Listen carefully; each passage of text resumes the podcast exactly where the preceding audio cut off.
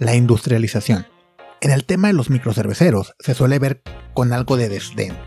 A veces los consumidores y los mismos productores vemos el crecer como una desventaja, que perderemos, entre comillas, nuestra alma, o que ya no seremos esos entusiastas que éramos al empezar, nada más alejado de la realidad. Dependiendo tu proyecto, tus aspiraciones y tu plan de negocio, este crecimiento es necesario y no quita por ningún momento la pasión. Y ni siquiera tienes que ser exageradamente grande para que el consumidor ya no te sienta artesanal, entre comillas. Tenemos plantas que para los volúmenes de México son grandes, pero que si los llevaras a Europa o Estados Unidos, seguiría siendo una empresa que no distribuye fuera de tu ciudad. Pero nos hemos acostumbrado tanto a las plantas de 100 litros como microcerveceros que volúmenes y equipos más profesionales se nos hacen industriales. Mi siguiente invitado nos platica no solo de lo que significa crecer, sino de cómo volver a conectar con el cliente entusiasta de la cerveza. Bienvenidos a Incervecio Felicitas tu podcast cervecero regiomontano favorito en donde cada semana hablaremos a profundidad con profesionales de la industria y expertos sobre diversos temas relevantes, actuales e importantes para los consumidores, productores y amantes de la cerveza. Soy su anfitrión, Slem Torres, y les doy la bienvenida a este episodio. Aprovechando la mejoría del clima, pude visitar a Joe Calderoni de Propaganda Brewing, pioneros en la ciudad de lo que respecta a esta primera ola de cerveceros artesanales. Muchos recordaremos cómo ellos iniciaron con cervezas más enfocadas al estilo americano, dándonos una APA muy al estilo gringo de la década pasada, y continuando con cervezas donde el lúpulo era lo atractivo. Conforme su crecimiento se vio dando y las necesidades de ventas iban cambiando, se reenfocaron a realizar un estilo más familiar para el mercado, un American Lager, siendo Lagerita su principal producto. Joe nos platica los por qué de esta decisión, cómo han ido cambiando con los años, ya que nueve años trabajando en esta industria suena poco, pero ya te hace veterano. Y principalmente, ¿qué sigue para Propaganda Brewing y Lagerita? Sin más que agregar, aquí mi plática con Joe. Joe, Joe Calderoni, Cervecería Propaganda. Eh, un gusto verte después. Tenía rato de no, de no verte. ¿Cómo estás? Pues muy bien, igualmente, este, un buen rato, como más de un año, ¿no? Seguramente, digo, a lo mejor más. Prepandemia. Prepandemia, seguramente. seguramente. Eh, eh, me da gusto venir a propaganda otra vez y pues encontrarme que no solamente han crecido, sino han crecido vigorosamente en cuestión de, equipo y de planta y de producción, ¿no? Eh, siempre digo, propaganda fue esos primeros cuatro cerveceros iniciales de esta revolución cervecera en Monterrey. Y pues me da gusto que se mantengan y están creciendo. Muchas gracias, no hombre, al contrario, qué bueno que viniste aquí a, visitar, pues por viejos tiempos por lo menos. Claro, sí, pues básicamente desde que empezó la industria nos conocemos, güey. Es, más, desde que empezaron las, juntas de regios maltosos. sí, güey, cuando éramos homebrewers nada más. Sí, ah, qué tiempo. Éramos felices y no lo sabíamos. No sabíamos.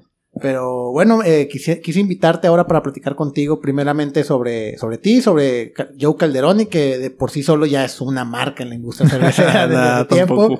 Eh, y pues que nos platiques de propaganda, pero pues primero, antes que nada, ¿cómo empiezas tú en la, en la cerveza? ¿Cómo te interesas en, en conocer sobre cerveza? Pues mira, cuando yo estaba en, en prepa, yo creo que tenía como 17, 18 años, eh, uno de mis mejores amigos le tocó irse un, un, año a estudiar a Alemania de intercambio. Y regresó y, me, y pues bueno, en el año que él estuvo allá, estuvo probando diferentes cervezas, como que probando diferentes estilos y metiéndose mucho en eso. Yo en ese tiempo no, no tomaba cerveza, o yo no tomaba casi. Y no porque no quisiera tomar, simplemente no, no me gustaba. O sea, no era. O sea, en general. No me gustaba. O sea, lo que había probado eran las marcas grandes. Y pues, digo, no estaban malas, pero no estaban. No era la O sea, no me llamaban la atención. Para mí era una cerveza. Nada más. Y, y, y ya. Entonces, pues, no, no tomaba mucha cerveza. Incluso casi no tomaba punto porque no tomo whisky tampoco. No tomo, no, me, no tomo licores, no tomo tequila. No, no porque tenga. O sea, sí los he probado, me gustan y todo, pero no. No son de mi de mi gusto, por así decir. O sea, tomar licor no, no, me, no me cae bien. Entonces no, tampoco tomo eso. Entonces yo me quedo con el vino y con la cerveza más que nada. Pero en esos tiempos yo no tomaba casi. Y regresa mi amigo y empieza a contarme de las cervezas. Y resulta que en ese tiempo aquí en Monterrey, te estoy hablando que era como el 2008, más o menos, 2007, 2008, por esos, esos tiempos. Pues en Monterrey no existían, este, cervezas artesanales. O sea, no, yo creo que en muchas partes de México no habían, pero en Monterrey tampoco. Y pues no conocíamos nada de, cerveza más que las grandes marcas, ¿no? Que, conocemos. Y eso es como si todo lo que supieras de comida pues viniera de McDonald's. o sea, es lo más genérico que hay. Digo, son buenas cervezas, no, no las critico, son, buenos, son buenas cervezas, es, son cervezas difíciles de lograr, son cervezas hechas con mucha calidad y todo, pero pues son son estilos, el estilo que hacen, pues son estilos muy ligeros, hechos para, para mucho drinkability, para que la gente las pueda disfrutar. Y, y de hecho, este, son, este, son buenas cervezas, pero no son cervezas que a lo mejor eh, te interesen todo el tiempo, ¿no? O sea, son cervezas que a lo mejor un rato las quieres probar, pero luego si te gusta mucho la cerveza, pues quieres probar más cosas y, y en esos tiempos no había nada de eso en México, ¿no? Habían las marcas que conocemos y y ya hay una que otra marca que encontrabas importada en el súper o cosas así, pero era bien raro. Era muy raro. Era muy raro. Casi todo era de que si tienes eh, la única manera de probar cervezas, cervezas diferentes o, o cervezas artesanales, por así decirlo, independientes, era si, si tú tenías la oportunidad de ir a, Estados Unidos o si conocías a alguien que iba para allá y las trajera o las pedías o intercambios por foros de internet, hasta eso yo me acuerdo. Pero el punto es, para hacer la historia este, corta, eh, en ese tiempo en Monterrey había un lugar que se llamaba el Club Alemán. Mm, no sé si te acuerdas de, ese, de ese sitio. Estaba ahí en, la, colonia Miravalle, este, cerquita de las vías del tren. Ahorita creo que es un casino, ahí donde, donde está. O era un casino después. Pero bueno, este, en esos tiempos ahí estaba el Club Alemán. Y era un barecito en el cual podías ir y era tradicionalmente alemán. Tenían mucho Tenían comida alemana tradicional, vendían todas las Paulaner, vendían las HB, vendían este, marcas de cerveza alemanas. Sí, recuerdo que ahí Que no encontrabas en otro lado. Era el único lugar donde encontrabas Paulaner. Sí. Pues fue como, muchos empezamos con esas cervezas importadas, era como Y era por ahí. Ajá, no había otro lugar donde conseguirlas en Monterrey. No, estos eran, eran yo creo que los únicos que los, que los tenían y era un lugar al que ibas y te encontrabas a veces alemanes ahí comiendo y a veces te encontrabas pues gente que le gustaba mucho la cerveza y, y, pues iban a probar estas cervezas alemanas que no encontrabas en ningún otro lado, ¿no? Eran como que la curiosidad y entonces, este, mi amigo y yo fuimos a probar las cervezas y ahí me empezó, ahí me empecé yo como que a endoctrinar un poco en el mundo de la cerveza. Me empecé a dar cuenta que existían diferentes estilos, diferentes este, tipos de cerveza, diferentes procesos. Y me fui leyendo eh, un poco más, me fui estudiando un poco más en el tema este, empecé a probar diferentes estilos, conseguí libros de estilos de cervezas, tipo los típicos de Michael Jackson, ¿no? Y de, el, no, el, no el cantante, el, cervecero. bueno, el, el escritor. Este, y endoctrinarme un poco más en el, en, el, en el mundo de cervezas y me empecé a dar cuenta que había muchos estilos que pues yo no tenía ni idea, ¿no? y el leerlo y el, el, darte cuenta y ver imágenes de ya ves que hoy venden muchos libros vendían muchos libros de fotos de cervezas con ah, la breve historia con la etiqueta y, sí, y todo y el estilo y la temporada y todo eso. Entonces así como que me empecé a, a, a, meter mucho por ahí. Y luego pues ya que estaba muy metido en el tema de estilos y probar cervezas me, me encontré en YouTube un video. Digo cuando empezaba YouTube yo creo que el primer video yo, yo bromeo mucho con esto pero es, es la verdad. O sea el primer video que yo vi en YouTube cuando me dijeron que existía YouTube, ¿no? Un amigo de que, mira, ve este video, era la caída de Edgar. de, hecho, yo siempre he, pregonado que el Internet en México o, la viralización de videos cómicos en México empezó por la caída de Edgar. Ese, fue, ese fue, el parteaguas para que todo ahí, ahí, ahí, fue cuando, con ese, con ese video yo descubrí YouTube. No, porque me acuerdo que me dijeron, me, me dijo un amigo, ¿ya viste la caída de Edgar? Jajaja, ja, ja, no sé qué. Y yo, ¿dónde lo he visto? ¿Dónde lo veo? Me dice, métete a YouTube. Y yo, ¿qué es eso?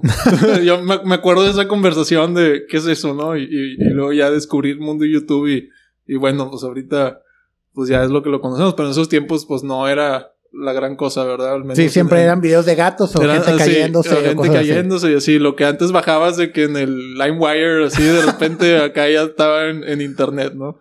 Y luego, este, pues ya veo el video este de la queja de Edgar, jaja, y el siguiente video que veo es de un señor en New Jersey, no sé dónde, haciendo cerveza en su casa.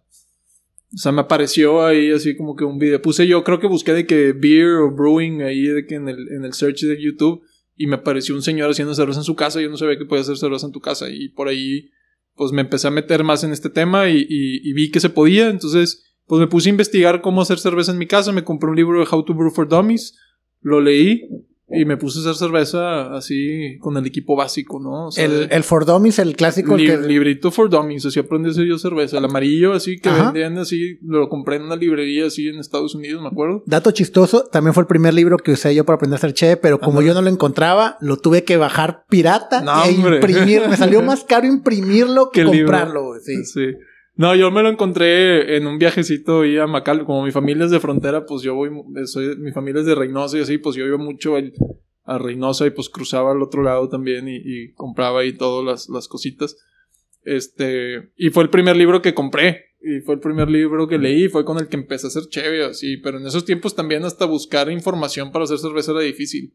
Porque no había. No, no había ni. Y no había tiendas de insumos en México y no había... No, y en frontera me imagino que menos, ¿no? Porque luego. No, tampoco. En Texas no había nada. Tenías que pedir todo de Minnesota o de por allá. Madres. Sí, porque de repente luego está esta fama, sobre todo cuando pues, más al sur del, del país, que dicen, ah, es que ustedes tienen, vienen corto a Estados Unidos. Sí, güey, pero tengo un corto una ciudad que tiene que 15 mil habitantes, Pues, eh, pues, 20 mil, o Pero sea. 100 mil si quieres, pero no hacen cerveza. Ajá, nadie, o sea, no, eh. Y, y todos son paisas, o sea, tampoco Sí. es como que la gran urbe, entonces no es lo mismo. Sí, está. Yo creo que lo, es, o sea, lo más así con más densidad de población es San Antonio y está a seis horas, ¿no? Sí, Y o sea, era- no. Y era- apenas es donde empezaba a hacer cerveza. Sí. Un Y par de es que en Texas apenas empieza a haber cultura así cervecera hace unos siete años, ocho. O sea, no era. Tampoco había en esos tiempos. Estaban igual que nosotros, yo creo. Y Sí. encontrabas marcas que en el HB de diferentes estados, y, o sea, sí había más cervezas, pero la gente no, no, no hacía cerveza en su casa como en otros lados, ¿no? Entonces, todo lo que comprabas de insumos, todo lo de tiendas de homebrew shops, así, pues era de Northern Brewer o Austin Homebrew Supply. Todo venía Sí, ya de muy de, de lejos, ¿no? Y pues así empecé haciendo chévere en mi casa. Este, me piqué mucho, me clavé, me, me apasioné demasiado. La primera cerveza que hice no me gustó, pero me la tomé por puro orgullo, ¿verdad? La envasé en envases de Coca-Cola retornables. Y, y la verdad es que me, me gustó, o sea, me- lo que me enamoró fue el proceso. Y ahí me empecé pues a estudiar un poco más, empecé a, a educarme más en el tema, eh, eh, me empecé a juntar con gente como tú, como Jaime, como los que somos ahorita los cerveceros aquí en Nuevo León, ¿no? Este, en Regios Maltosos. Cuando iniciaba el grupo de Regios Maltosos. Empezamos a hacer el grupo de Regios Maltosos, que era de que, oye, pues yo no sabía que había más gente en Monterrey que tenía las mismas inquietudes que yo de hacer cerveza en su casa o como hobby. Y pues vas conociendo gente y vas como, así como que fuimos formando comunidad ahí de, de cerveceros caseros, donde pues era bien, bien padre, ¿no? Te ibas, eh, ¿quién está haciendo chévere? No, pues yo, ah, voy contigo, ¿no? Y típica las cheves mientras cocinabas y Sí, que. eran los buenos tiempos. No, y, siempre decía que era, era un error. Yo, siempre, yo por regla general no, no abro la primera cheve hasta que ya arranque el hervor, güey. Todo antes del hervor para mí es un pedo, güey. Siempre... Bueno, acá no era el caso. Acá, Acá- llegábamos a casa de Magua o a casa de Jaime o venían a mi casa y empezábamos a, a- ya sé que estaba, era un sábado, por así decir, 9 de la mañana, cuando todos éramos homebrewers y, y, y llegábamos a moler y ya estábamos probando las cheves que, La que vez todos ante- traían de la Ah, otra claro. vez y no, hombre, se hacía hasta las 9, 10 de la noche y Sí, era- eran muy divertidas esas reuniones de, Eran de. Regios Maltosos. Y más que todos empezamos a llevar nuestras cheves y... sí. Y había una muy buena retro, ¿no? De que, ah, güey, pues la regaste en esto, o ah, esto te quedó con madre, ¿cómo le hiciste? Entonces fue una comunidad muy, muy sana hasta que yo creo que esa primera generación Sí. nos volvimos profesionales Ajá. y ya no supimos en qué quedó el sí, grupo, no, ¿no? digo, lamentablemente yo me, me, pues me ocupé en mis cosas y ya no, no me salí completamente del grupo, al menos no me salí, pero al menos ya no lo atiendo, ¿verdad? Ni nada, pero, pero pues sí, yo creo que hubo una buena generación ahí de los principios que, que pues la mitad o más se hicieron profesionales. Sí, fue, Este, fue, fue un gran crecimiento y me acuerdo mucho de, de un chavo, y no voy a decir el nombre para no quemarlo, que nos empezamos a presentar todos y él nomás iba moviendo, se iba moviendo, se iba moviendo hasta el final, ya cuando, di- porque decíamos, ah, yo me dedico a esto, yo me dedico a aquello, y dijo, bueno, ya me di cuenta que no hay- ninguno es policía, este, yo hago chévere en mi casa, hago destilados y aparte me mama, me mama fumar mota. Sí, sí, sí. Fue, fueron reuniones muy divertidas y a partir de eso, pues sí, se creó una gran comunidad aquí de, de cerveceros que pues muchos seguimos en contacto y nos seguimos echando la mano. Pero en qué momento, a partir de que estuviste de homebrew y que empezaste nada más a hacer cerveza en casa, dijiste, ok, esto me apasiona, me apasiona un chingo, pero me quiero dedicar a esto. O sea, porque una cosa es hacer chévere en tu casa como hobby, muchos pasamos por ahí, es bien divertido, pero ya llevarlo al lado profesional y lo que requiere profesionalizarlo, pues tienes que tomar una decisión en algún momento. ¿Cuál fue la tuya? Pues bueno, digo, poquito antes de, esto, a mí toda la vida me habían gustado las fábricas. Este, mi, mi abuelo eh, eh, manejó una fábrica de textiles por 40 años o más. Y siempre me platicaba de todo eso, me enseñaba mucho, toda la vida me, me enseñó mucho de, de, lo, cómo se manejan las fábricas y todo eso. Entonces a mí siempre me habían gustado los procesos industriales, siempre me había gustado como que yo quería tener una fábrica, pero en esos tiempos yo no sabía de qué. Pero yo sabía que yo quería fabricar algo, ¿no? Entonces, cuando yo tenía ya la, cuando yo tenía ya la inquietud de hacer cervezas en mi casa, llegó un punto donde, por más que, que yo hiciera más litros de cerveza en mi casa, o por más que yo me profesionalizara hasta cierto punto que pudiera profesionalizarme con libros y con todo eso, o sea, al menos educarme en el tema, llegó un punto donde nunca era suficiente y siempre estaba pensando en más y siempre estaba pensando en más. Y pues en eso empezó la inquietud de pues empezar mi propia marca y también pues de estudiar, estudiar algo relacionado a la cerveza, ¿no? Entonces, pues en un punto de, de, de mi hobby, eh, de tanta pasión y tanto querer hacerlo, este, y ver pues este, casos así de éxito en Estados Unidos, porque en Estados Unidos estaba creciendo demasiado la industria, pues dije, oye, pues yo siempre quería tener una fábrica este, ahora quiero tener, ahora estoy haciendo un producto que se, que puedo fabricar, pues déjame, o sea, me, me hizo sentido inmediato, o sea, no, no pensé, no creo que hice un business plan, no pensé en, en, en, nada más que es lo que me gusta, es lo que quiero hacer y, listo, porque estaba seguro que quería hacer algo que me gustara. Entonces dije, pues ya, pues me voy a empezar a poner a hacer cerveza y lo que, bueno, lo primero que hice fue, este, yo estaba en la universidad aquí en Monterrey y este, yo hice la prepa de, de la, prepa enfocada en ingeniería. Este, en mi, en mi preparatoria tenías como que escoger un rubro, yo lo hice preparada en ingeniería, pero ya cuando, cuando salí de prepa, que me iba a meter en ingeniería, algo pasó que me quise meter a administración. Ok. o sea, super cambio. nada que ver porque ni, ni, con lo que tú querías desde chiquito de poner una empresa, o sea, la parte mecánica, ¿no? Digamos, y pues nada. No, y, la prepa de ingeniería y, me iba bien en temas de física y mecánica y todo eso me gustaba mucho. O sea, hacíamos los proyectos de, de ingeniería, siempre sacábamos los mejores lugares o porque nos gustaba a mí y a mis amigos ese tema. Pero luego, como yo ya en ese tiempo, cuando estaba saliendo de prepa, ya tenía la inquietud de que quería hacer una fábrica de cerveza, pero yo todavía no tenía 21 años, no me pudiera estudiar a Estados Unidos esto. Entonces dije, pues yo tengo que estudiar algo de mientras tengo 21 años, güey. Si no, pues, mis papás sí me van a decir, oye, ¿qué onda, güey? O sea, no te vas, a, te vas a esperar tres años o qué onda, ¿no? Así, entonces tenía 18, 19 años, ¿no? Entonces tenía que esperarme como tres años o dos para, para poder irme a estudiar esto a Estados Unidos. Entonces yo tomé la decisión de meterme en administración de empresas porque dije, pues bueno, estudio la parte administrativa de, de todo esto y mientras en lo que ya me voy a Estados Unidos. O sea, tenía el punto, yo yo, yo pues nací en el otro lado, soy americano. Entonces, eh, para mí es bien fácil irme para allá a estudiar y, y, trabajar. Y, o sea, entonces yo como que siempre había querido también tener esa parte de irme a, a vivir allá un ratito, ¿no? Como que a... a tío, tengo la ciudadanía, pero soy de frontera. soy mexicano, ¿no? También. Este, y simplemente como que quería aprovechar esa, esa cuestión mía, ¿no? De que puedo trabajar allá y puedo, puedo estudiar sin tener una visa ni nada de eso. Claro, digo, es, la mera, es la mera mata de la cerveza. Para empezar, es la mera mata. Y si tienes la oportunidad, pues, o sea, tú estabas muy claro en eso, de que, ok, tengo, tengo esta ventaja, pues la tengo que aprovechar, claro.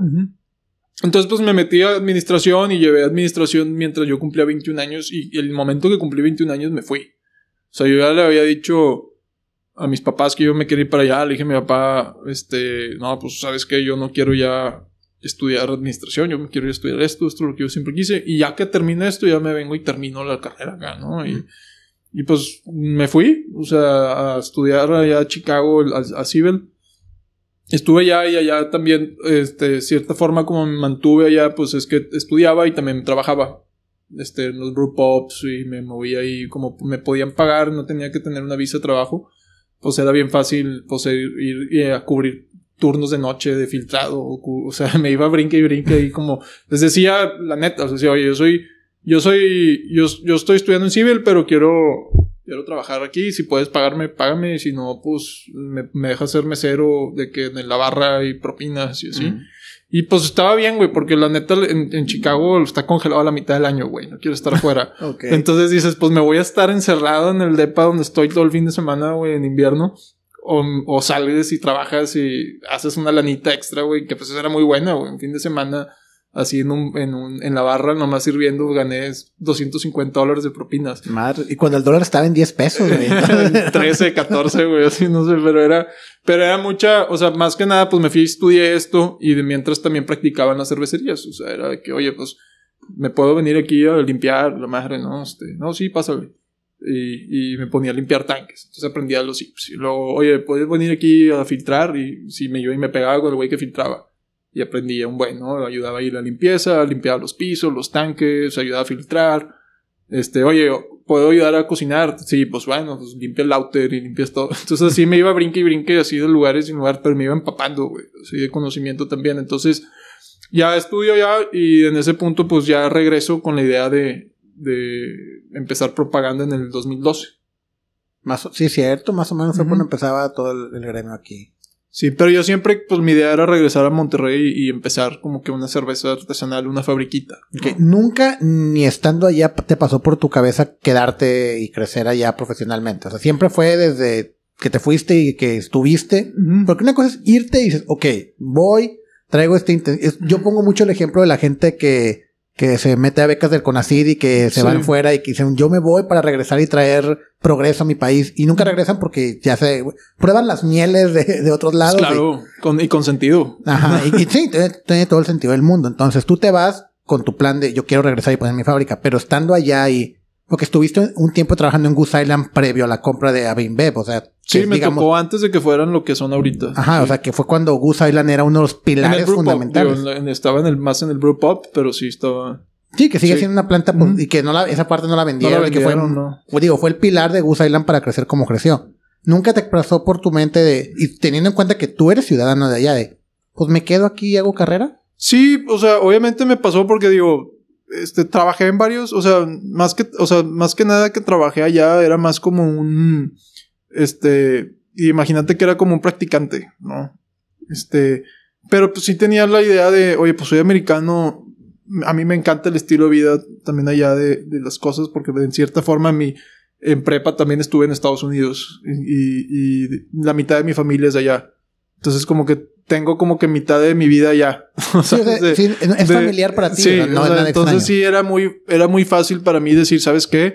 Pues era las oportunidades de trabajo en ese tiempo en, la industria cervecera en Estados Unidos eran demasiadas. Este, y así como en Cibel, pues nos tocaba que nuestros maestros a lo mejor eran los maestros cerveceros de Miller en, en Milwaukee, ¿no? Entonces era que, oigan, pues vengas el fin de semana acá a la planta y y nos íbamos, o sea, los que quisiéramos, nos íbamos, agarramos tren y veías y, y veías que habían oportunidades de carrera, había, habían oportunidades de trabajo y todo. Y yo decía, híjole, pues sabes qué, bien fácil, ¿no? pues ya aquí salgo y me puedo meter a jalar a cualquiera de estas empresas y me, me, me metería en el tema de, de la industria cervecera y me empaparía a lo mejor en conocimiento y sí fue como que tentativo un rato para mí, como que sí la pensé en, híjole, ¿sabes qué? Se me hace que sigo a agarrar acá ya un trabajo formal, ¿no? Sí, o sea, ya de... todas las facilidades. Pero igual que cualquier gringo. Ajá. Sí, sí. Y, o sea, y estando allá y que estuviste en Cibel y que digo, este, este negocio mucho es de, de relaciones, ¿no? De que, o sea, si tú llegas con un currículum muy bueno, pero llegas a Don Miller, si, no, o sea, o a cualquier micro cervecería, ¿no? Llegas a Sierra Nevada, llegas a Brooklyn, por más grandes que sean, pues siempre es como que, ah, este güey porque ya trabajo en esta cervecería, ah, este güey porque es recomendado, entonces. No, y en mi generación de Cibel hay, hay chavos que, que ahorita están trabajando en Pilsner Urquell, por ejemplo, ¿no? En, República Checa. Y ni siquiera son checos ni nada, son brasileños. o, sea, o sea, se fueron a estudiar civil y de ahí mismo agarraron carrera en otro lado. Y mm. luego también ahí estaban los de Miller y habían otros de Sam Adams y habían, o sea, había gente ya bien pro que estaba nomás como que, pues, empapándose un poco más. Y sí fue tentativo, pero yo al final del día yo quería mi fábrica, ¿no? Yo quería ser emprendedor de cierta forma y, y en ese tiempo, como yo lo veía, Estados Unidos estaba llegando a un punto de saturación en cervecerías, ¿no? O sea, es el 2012, pero ya había 3.500 cervecerías. o sea, ya... O sea, la industria cervecera ya empezó, artesanal empezó en los 90, es el boom. ¿sí, ¿no? Entonces ya había unas muy grandes, estaba muy establecido. Y yo pues dije, no, pues sabes que en Monterrey no hay nada de esto, en México no hay nada de esto. Digo, dije, sí, va a ser una chinga. O sea, porque sí es una chinga, no te voy a decir que no, nadie conoce las cervezas artesanales en México. Voy a tener que educar, vamos a tener que educar al consumidor todo el tiempo, o sea, y luego aún así íbamos a batallar, pero pues yo veía más oportunidades en ese momento aquí, digo, de cierta forma como que también, pues a esta ciudad es la que le tengo cariño, pues en la que crecí, y pues aquí tengo mi familia, aquí tengo todo, entonces dije, pues no, pues se me hacía sentido abrirlo aquí. Entonces, pues en un punto ya decidí regresarme y, empezar aquí a emprender y emprender desde cero, o sea, empecé a hacer en la coche de mi casa y a vender en el Bridge Pop, que era el único bar que vendía cheves así sí, artesanales. y que traían también mucho gabacho, me acuerdo. Sí barriles de Estados Unidos, todo eso, ¿no? De cervezas. Entonces ahí empecé yo a vender las, las marcas. Ok. Y, o sea, no las marcas, ¿verdad? Las cheves. Y de ahí, ahí de eso, eventualmente se fue haciendo un negocio porque, o sea, el momento era pagaba mi hobby. O sea, o mi, o sea, hacía 20 litros y los vendía. Hacía 20 litros y los vendía. Luego hacía 40 y los vendía. Luego hacía 60 y los vendía. Luego hacía 100 y los vendía, ¿no? Y, y, y era así como que en el bar y ahí me probaba las recetas y probaba todo. Y ahí decidimos, este, decir, ¿sabes qué? Vamos a empezar a hacer la, la marca. Y ya fue como nació propaganda. Igual así nació propaganda, hacíamos 100 litros, o sea, nos cambiamos a, un, a, un, a una bodeguita de 30 metros cuadrados, donde teníamos tres tanques de un BBL y, y era nada más hacer eso, o sea, sacábamos, nada más hacíamos APA, era la única que hacíamos. Ya, que fue con la que empezaron, es sí, porque esa, esa la, la, cuando la andábamos haciendo en mi casa, la mandamos a competir a Cerveza México en el 2012 cuando apenas empezaba la competencia. Y ganó oro en la, en la, en la categoría de Pale Ale, ¿no? En la profesional. Y, básicamente fue. Al día siguiente teníamos pedidos de esa cheve, pero no teníamos una sola cheve, ¿no? Entonces fue que pues ya esto tiene que empezar. Y ya fue como empezamos con la marca propaganda. Y por un año y medio estuvimos nomás haciendo la Pale Ale, ¿no? Podemos decir que por un año y medio la el único estilo que hicimos fue Pale Ale hasta que lo perfeccionamos, así de que ya lo teníamos bien clavado. Y, esa fue nuestra primera marca. Y así empezó. Y así empezaron ya a, vender a diferentes lados. Sí me acuerdo que ganaron una medalla y sí me acuerdo mucho de esa anécdota. Y que les pasa mucho que, oye, mandemos a competencia y ganan y de repente todos te piden. Pero pues no tienes, o sea, las medallas jalan un chingo, parece, parece primera compra, jalan con madre. Pero ¿cómo convenciste a esos mismos clientes la recompra? Pues bueno, digo, no, no te puedo decir que convencimos a todos la recompra porque pues no, no es así, pero sí podemos decir que, que tuvimos, o sea, sí nos, siempre nos hemos fijado mucho en la calidad de las cervezas, o sea, de, de no vender nada que esté mal, digo, yo sé que a lo mejor se nos pudieron, se nos pudo haber ido uno por ahí que otro lote en el principio o incluso en historia reciente que pues digo, bueno, tú tratas de hacer todo bien, pero pues más adelante en la cadena sale que algo salió mal, entonces nos tomó mucho tiempo como que el agarrar la onda de la calidad, ¿no? Y, también siempre, desde un principio, siempre nos enfocamos mucho en la calidad y en que todo estuviera siempre bien y limpio y, tratar de que la gente siempre que compraba una propaganda fuera consistente. Más que, o sea, más que todo lo que nos importara, lo que nos importaba a nosotros era tener, darle al cliente la certeza de que nuestra cerveza siempre va a ser consistente.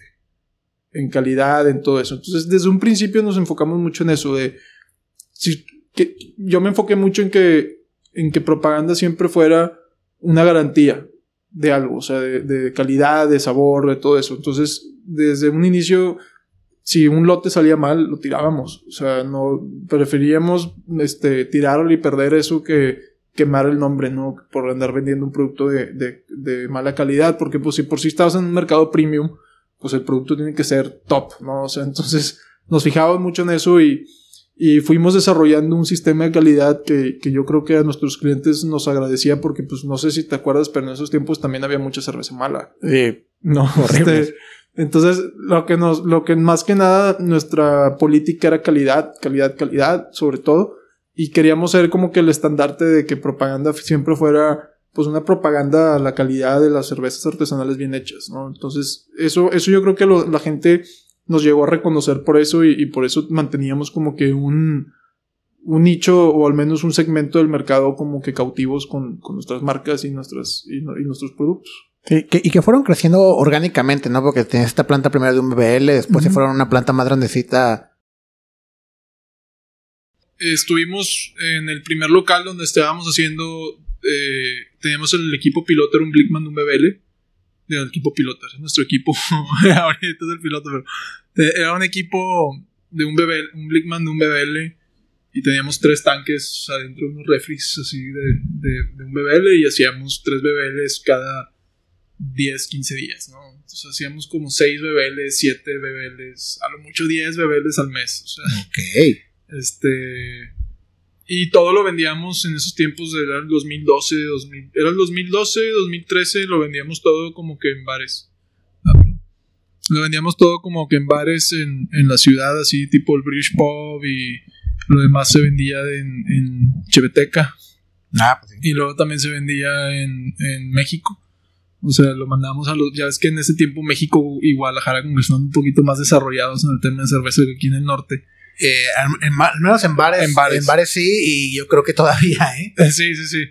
Y, y, pero bueno, aquí no había nada. Sí, no. Entonces todos lo mandamos para allá y así estuvimos como un año y medio haciendo nomás American Pale Ale. Ahí también nació la Hipster Joe y la Centennial Single Hop IPA, que fue una cerveza que hicimos una sola vez y pegó mucho y nos, nos levantó mucho esa, esa cheve. Y luego ya de ahí, en el 2013, 2014, nos cambiamos a acá por la CFE, por donde está el Pate Tirantado, que fue Ujú. lo que conociste. Ahí teníamos el mismo la misma casa de cocimiento de un bebele, pero les pudimos unas extensiones a las ollas, entonces ya pudimos cocinar dos y medio. Y compramos una olla de, de, de, 500 de 250 litros, 300 más o menos, de hervor. Y teníamos cuatro tanques de cinco bebeles. Y un- o sea, bueno, tres tanques fermentadores y un bright tank bebeles. Entonces eran 500 litros, por así decirlo, lotes. Ya en ese tiempo estuvimos haciendo cerveza hacíamos como unos 2.500, 3.000 litros al mes en, en esos, en allí. Y nomás hacíamos APA, Hipster y Vaga. Y ya empezaba, ¿no? Con la Black Christmas. De la Black Christmas en temporada también. Fue la el 2015 fue la primera. No, 2013 fue la primera que hicimos. Este, pero eso lo hicimos en el, en el equipo, en la cervecería el- antes. sí.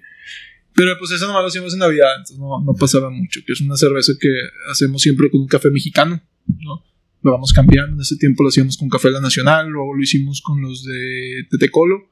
Y ahorita este año lo hicimos con los de Cali Coffee Roasters. Ah, sí, esos son nuevos, ¿no? Son Sí, nuevos, pero sí, yo conozco al dueño porque él estaba conmigo en la carrera aquí en UDEM y él, todos, él es de Veracruz, toda su familia se ha dedicado por mucho tiempo al plantar café. Entonces él conoce mucho del café y ya pues, está bien fácil, ¿no? Eh, y luego, bueno, estuvimos haciendo ahí los, las propagandas, pero en ese tiempo nomás cocinábamos, teníamos los fermentadores, teníamos todo, pero se embotellaba todo a mano. O sea, Sí, me acuerdo que estaban con dos, tres virgones. Sí, chinga. todos los días estábamos envasando. O sea, sacábamos como 30 cajas al día así de cerveza. o sea, a mano. Y luego. Ahí estuvimos como hasta el 2000, del 2013 más o menos al 2016. Y de ahí ya fue cuando empezamos a notar un poco que podíamos hacer más, pero ya era el sueño ahora sí de grande, ¿no? Vamos a hacer una planta. O sea, era ya cuando yo me sentía listo de ahora sí vamos a buscar este capital, vamos a vamos a hacer un, ahora sí un business plan, vamos a hacer un proyecto.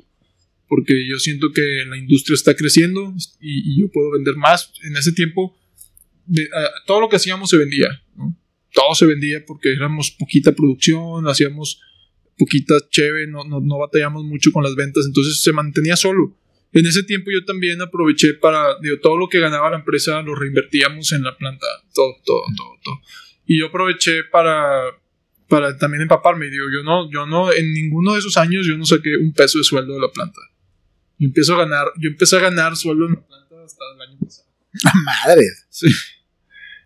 Porque yo, yo podía hacer otras cosas. Yo en ese tiempo asesoraba también a muchas cerveceras en el país. Ah, es cierto. sí. Asesoraba a muchas marcas en, en producción, eh, ponía llave, po- pon- ponía plantas llave en mano, todo eso. Entonces aproveché mis estudios allá pues para a- asesorar a cerveceras aquí. Entonces yo, yo lo veía como, ¿sabes qué?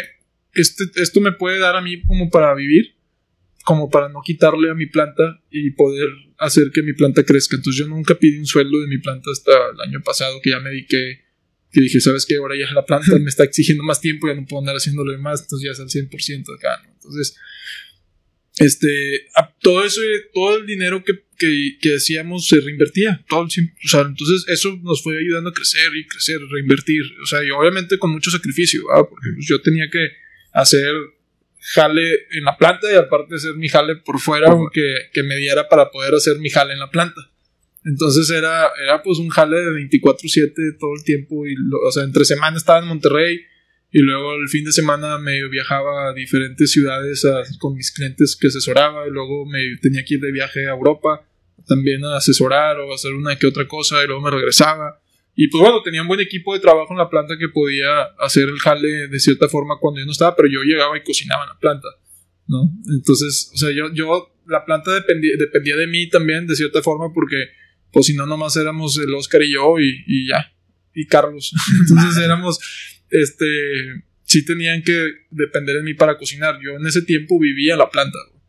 Sí me acuerdo que es un colchón ahí en la oficina, En el cuarto, en la sala de juntas, en la planta arriba, justo arriba del chiller, porque el chiller estaba adentro y era un ruidal.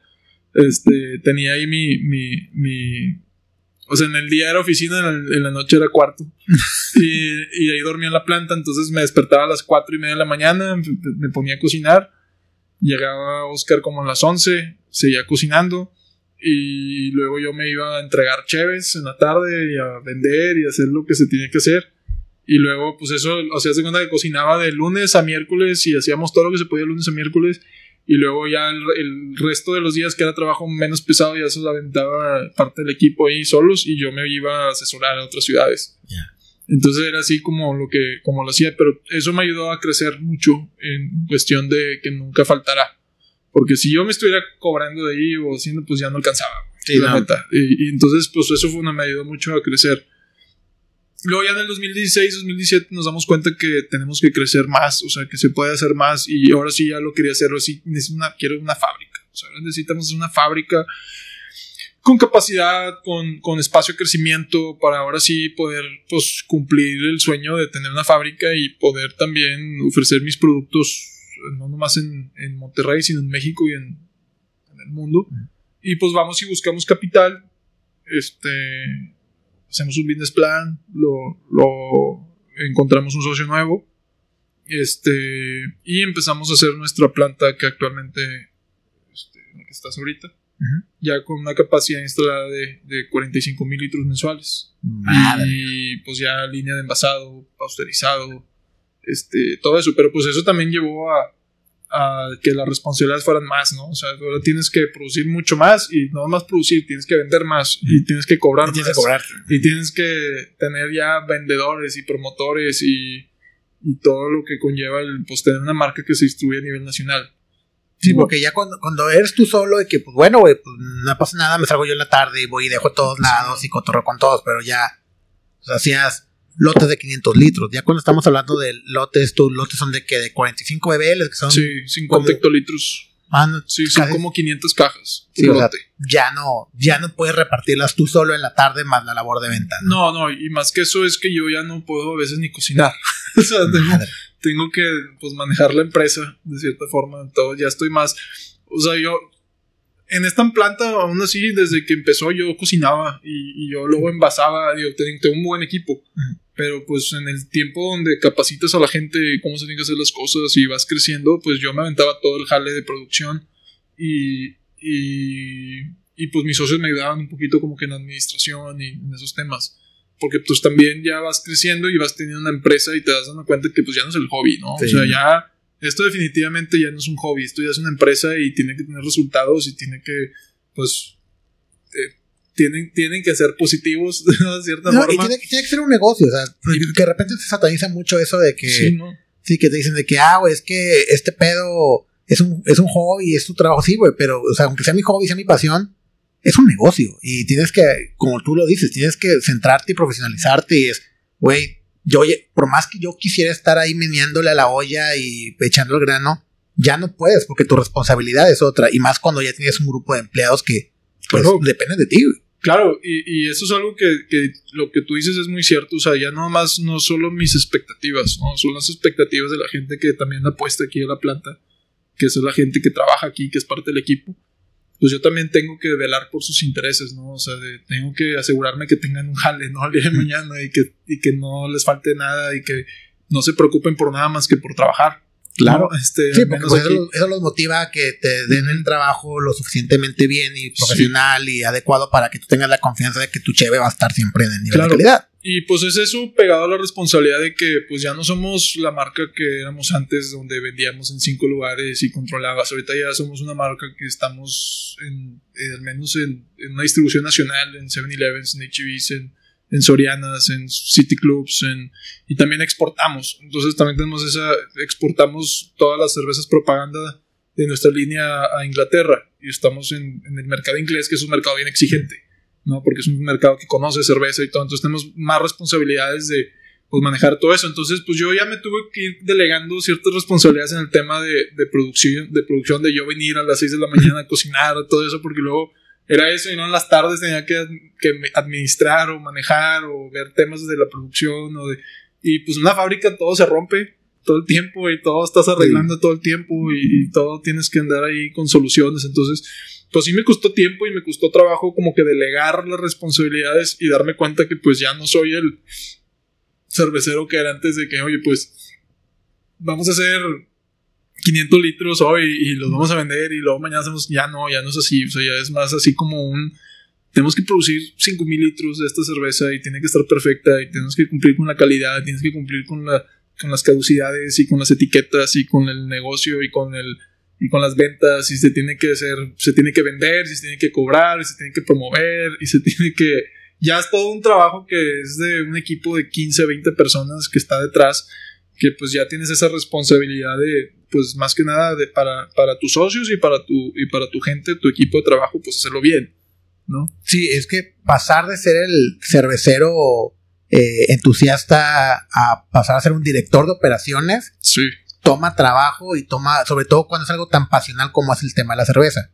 Y hablando del tema pasional, empezaron con propaganda. Propaganda de este core de cervezas más rudas, más fuertes, la APA, la Vaga, que era es un increíble doble IPA, la Centennial, que sí fue, me acuerdo, un, un el inicio de, digamos, del amor al hoppy acá en, en, Monterrey, la Pecan Pie, se hicieron muchas cervezas muy radicales, sí. pero después cambiaron mucho el switch a meterse con la guerita. Sí. Eso pasó porque cuando damos el brinco a la planta esta que conoces, que ya es un volumen mucho mayor del que estábamos hechos, acostumbrados a hacer o vender, para darte una idea, antes producíamos 3.000 cajas, no, 300 cajas en, en, un mes, y cuando brincamos esta planta producíamos 500 en un lote.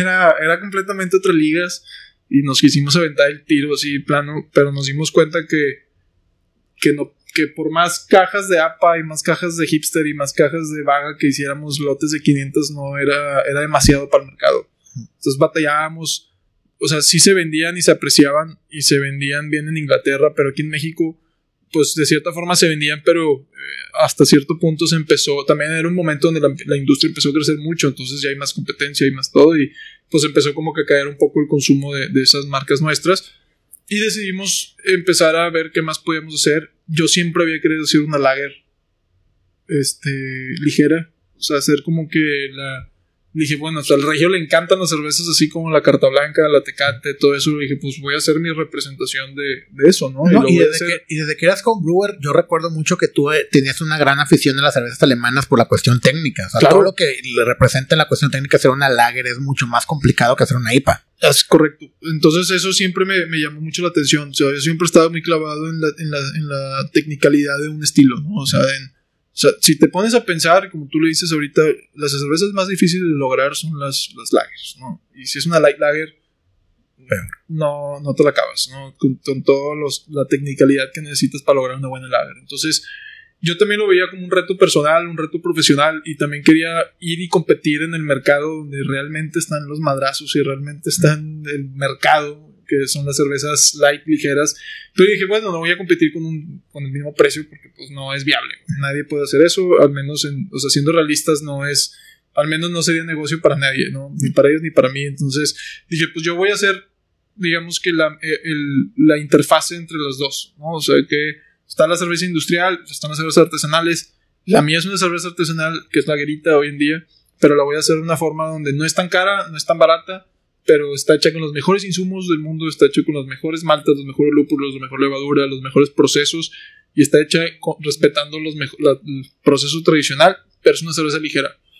¿no? Y la vamos a hacer así y, y va a ser un precio entre los dos, digo, y obviamente no tan barata como una industrial, pero no tan cara como algunas otras crafts, ¿no? Sí, porque es una cerveza que puedes encontrar en el 7-Eleven Claro. y es permisible, o sea, no, Sí. no es como que, por ejemplo, si llegas con una vaga que te va a costar ya en retail, 90 pesos. sí, pues la vas en el 7, que en el 7 lo que quieres es como, Y la neta es que eso, la verdad es que la- el problema en México es que la gente no entiende por qué una cerveza cuesta más. ah, no. Entonces, sí, la, la verdad es que a lo mejor la gente que escucha este podcast y la gente que conocemos en nuestros alrededores de cerveceros, pues sí aprecian una IPA o aprecian una doble IPA. Pero el consumidor normal de México no sabe qué es una IPA, güey. No sabe, ellos piensan que porque es una cerveza oscura todavía es más fuerte. Entonces, eso es con lo, con lo que te estás enfrentando. Entonces, si lo ves en un lugar de marketing y lo ves en un lugar de mercado, va a llegar hasta cierto punto donde puedes hacer tu esfuerzo y ya. Entonces, ¿qué lo mejor que puedes hacer es unirte a las fuerzas estas, de, pues, ¿sabes qué? Vamos a darle al consumidor lo que ya conoce. Entonces, el consumidor no le importa si yo traje mi lúpulo de Nueva Zelanda y traje las maltas de Alemania y traje... O sea, sí le importa a los consumidores hardcore de cerveza, ¿no? Pero... Sí, pero el consumidor, al- digamos, al volumen, le vale madre. O sea, ellos, si tú le. Yo siempre he dicho que eh, un, un error que cometíamos mucho al principio de esta industria era, yo les decía, era la venta de lástima. Era, cómprame porque soy chiquito y porque soy Sí. local y porque uso buenos ingredientes. Al cliente final y al cliente de volumen le vale madres. O sea, Claro. es, dame una cerveza que sepa lo que yo estoy buscando y que esté en el rango de precios que puedo pagar y me vas a tener contento. Todo tu demás discurso está de más. Es la parte de, Claro. es la parte de engatusar ya a los clientes, digamos, a, a los que empiezan con la moda o con los que empiezan a, involucrarse en el tema de la cerveza y a los hardcore, a los geek, ¿no? Pero pues sí, o sea, una, una lagerita te la va a consumir cualquier cliente. Exacto. Y a lo mejor una vaga va a ser para el nicho del 1% que es el mercado realmente ahorita en México. Claro. Y muchos clientes, y aún los hardcore, no entienden por qué vale 90 pesos una cheve, por ejemplo, en retail. Porque muy pocos saben que tenemos que pagar casi 50% de impuestos por cada cheve, ¿verdad? Y dicen, "Ah, es que ustedes están haciendo ricos. No, güey. Seguramente yo traigo menos dinero en la cartera como productor que como cliente, güey. Porque Claro. yo tengo que pagar una cantidad brutal de impuestos y eso no lo saben. Y volvemos a lo mismo, al cliente no le interesa. no le interesa. Entonces sí, pues yo vi más, más por ese lado y empezamos y logramos sacar la grita, que fue una cerveza que nos sacamos de la manga, o sea, hicimos un lote y, y ese fue el primer lote que hicimos. Yo ya te ya había hecho pruebas yo. así Sí, porque recuerdo lote. que antes de la guerrita, meses antes de la guerrita, habían empezado a sacar una, una American. ah, bueno, estaba la, la Wonder Lager. Y luego hicimos una American Light Lager. Ajá, la ex Lager. Ex Lager, sí, que ¿no? esa fue la, la predecesora de la grita.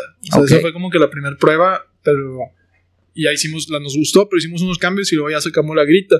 Y la grita fue básicamente un parteaguas en, en nuestro crecimiento. Fue, la lanzamos sin esperar lo que iba a ser. O sea, la lanzamos y fue de que, ok, pues está esta cerveza, ligerita y to- todos los lugares donde nos habían dicho restaurantes de que no, es que tu cerveza está bien fuerte, es que es así, no te dan excusa.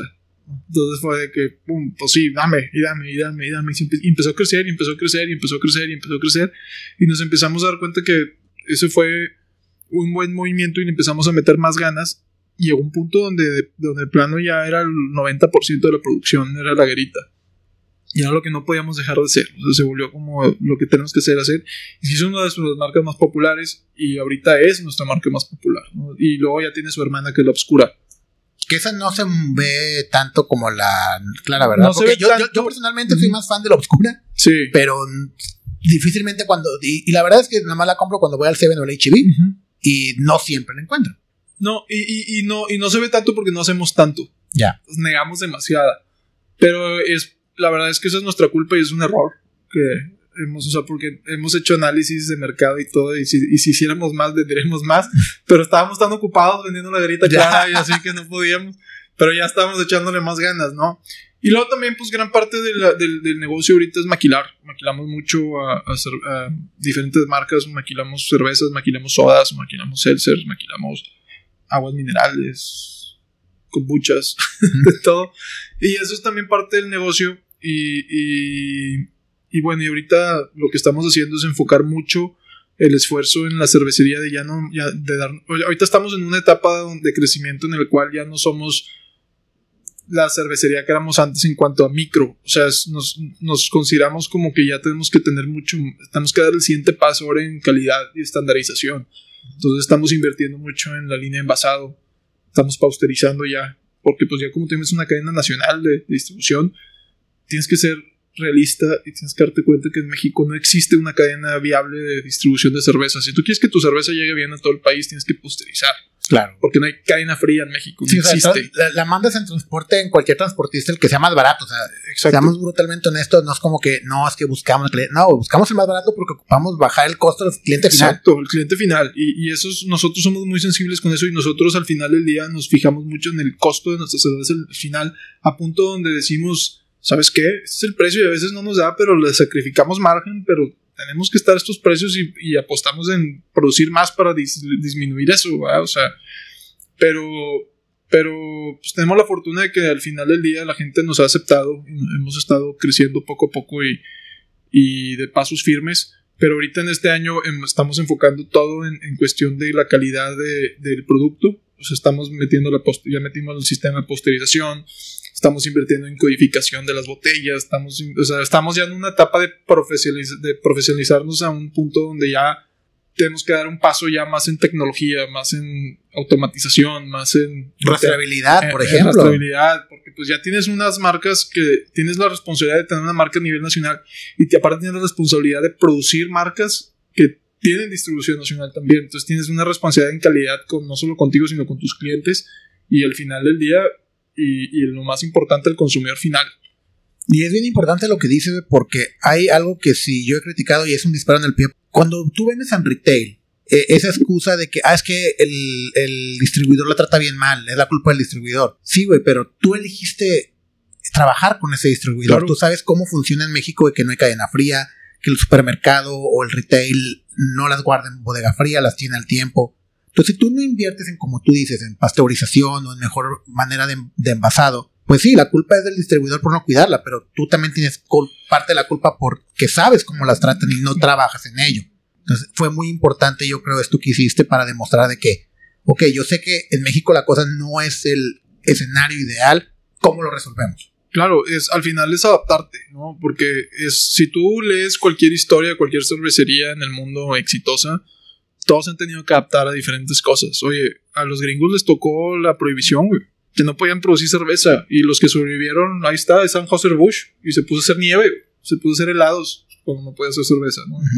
Adaptó y se, y se empezó a, a, a hacer, pero pero nunca se salió de negocio, ¿no? Como todas tronaron, porque pues tuvo esa, esa adaptabilidad rápida al negocio. Entonces, es lo mismo acá, el, el- no puedes, no puedes ser una persona que tiene una, una cervecería en México y, y- y tener la, la certeza o la, o al menos no puedes echar la culpa al distribuidor. O, o al sistema de distribución de alimentos y bebidas en México, porque pues así siempre ha sido. Y tú cuando entraste al, al mercado, así estaba. No, Sí, no, tenía- no le tenías que cambiaban de noche a la de así estaba. Tenías que saberlo y si no lo sabías, pues como que A te nosotros- investigar. Y nosotros somos culpables de también haberla regado muchas veces. O sea, todos los cambios que estamos, que estamos haciendo ahorita es porque ya tuvimos una curva de aprendizaje. güey. Claro, o sea, es, es respuesta a algo. Es respuesta a algo. No, no estamos ahorita tratando de inventar el hilo negro ni nada. O sea, pues las grandes cerveceras aquí también posterizan y hacen todo porque pues ellos tampoco distribuyen en frío. No es como en Estados Unidos que hay una cadena fría por todo el país y, y ya no, entonces no necesitas nada. posterizar. En México sí, y lamentablemente, si tu modelo de negocio apunta al retail, tienes que fijarte en poder hacer las cervezas que aguanten el retail bajo las circunstancias actuales del país y de la distribución y de todo eso de cerveza. Entonces, para nosotros, la curva de aprendizaje fue como vas empezando un- una cadena nacional, ya no puedes controlar variables que están fuera de tu control si no posterizas. Claro. Entonces, no, eh, decidimos empezar a posterizar y ¿sabes qué? Fue una de las mejores decisiones que hemos hecho porque dormimos más tranquilos de que nuestra cerveza está estable, está buena. Digo, ya antes de posterizar, hacíamos la cerveza, sí, hacemos la cerveza igual que ahorita, ¿no? O sea, nomás lo que hacemos ahorita es, es la misma calidad, simplemente es un sello de calidad, de Extra. garantía, el posterizar de que mi cerveza va a llegar a China si quiero a temperatura 40 grados y las, la carbonatación va a ser la misma y ya nomás me tengo que preocupar por la oxidación. Pero Sí, pues eso ya lo puedo problema. controlar. Te quitas un problema de encima y ya es mucho más fácil de controlar. Así es. Pero bueno, en los últimos meses y eh, en tema de pandemia, me tocó ver que ya empezaron a revivir la marca propaganda más en México y hacer lotes pequeños. ¿Cuál es el plan que traen con eso ahorita? Bueno, ahorita estamos, estamos, este, compramos una planta piloto después de muchos años de no tener una planta piloto. Decidimos invertir en eso como para poder em- empezar a descubrir otra vez nuestras partes así como de microbrewers, de craft brewers, así como que poder tener un punto donde sacar un poco de creatividad en los lotes. Entonces, yo llevaba 6, 7 años, güey, sin hacer una cheve abajo de 2000 litros. Entonces, no, no había podido este, experimentar y tenía demasiadas ideas en la cabeza y no tenía dónde sacarlas de, de cervezas y todo porque mi lote mínimo era 2000 litros. Era mi piloto, o sea, producir 2000 litros y era mucho riesgo. Sí, porque o sea, una cosa es, por ejemplo, mi planta piloto es de un BBL. O sea, yo puedo decir, güey, voy a hacer una cheve con malvaviscos y café y chocolate en el mash y Sí. le voy a echar miel. Y Y, si no sale, no pasa nada. Ay, si, si tiro son dos mil pesos, güey, o sea, Sí. no es tanto. Ya cuando estás hablando de dos mil litros, pues Sí, es- ya, está- te sale caro de regarla. te sale caro regarla. Entonces, este, era mucho riesgo que estábamos tomando y ya total decidimos invertir en una planta piloto. Obviamente, ya dado las circunstancias y todo, pues tenía que ser una planta piloto ya más profesional, ¿no? Entonces agarramos una Blickman, un BBL eléctrica, este, ten- hicimos los tanques de fermentador, los fermentadores así enchaquetados y en escala nuestros tanques para poder ser, poder replicar la receta lo más posible al, Sí, al- que el escale sea mucho más sencillo. Exacto. Pero y la idea más que nada no es tanto escalar, sino desarrollar procesos en el equipo piloto que nos ayuden a ser más eficientes. Y también, pues de, cier- de- de cierta forma, jugamos con el equipo piloto. Y de eso salió la idea de, de- de empezar a hacer, queremos sacar un club. Es lo que queremos hacer, o sea, sacar como un tipo de club de, donde nosotros vamos a andar haciendo como un, una gama de cervezas que cada mes van a ir cambiando, bien extremas, bien diferentes y solamente si eres parte del club vas a poder tener acceso a ellas, ¿no? Y ya tenemos una lista de espera, ya tenemos así como que un... Es más que nada como un agradecimiento a nuestros seguidores que han estado a lo largo de los años, a los fans de propaganda que siempre han estado pendientes de lo que hacemos, todo le estamos dando como que el agradecimiento de, ¿sabes qué? Por 12 años, digo, bueno, por 10 años has estado con nosotros, que ya sabemos quiénes son y siempre están pendientes y todo por 10 años has estado con nosotros todo el crecimiento. Este es nuestro regalo hacia ustedes. O sea, vamos a andar haciendo estas cervezas y ustedes van a ser los clientes exclusivos de esto, ¿no? Y, y ya eventualmente cuando llenemos esa capacidad y, y, y ten- tendremos que crecerlo, pues lo vamos a seguir creciendo.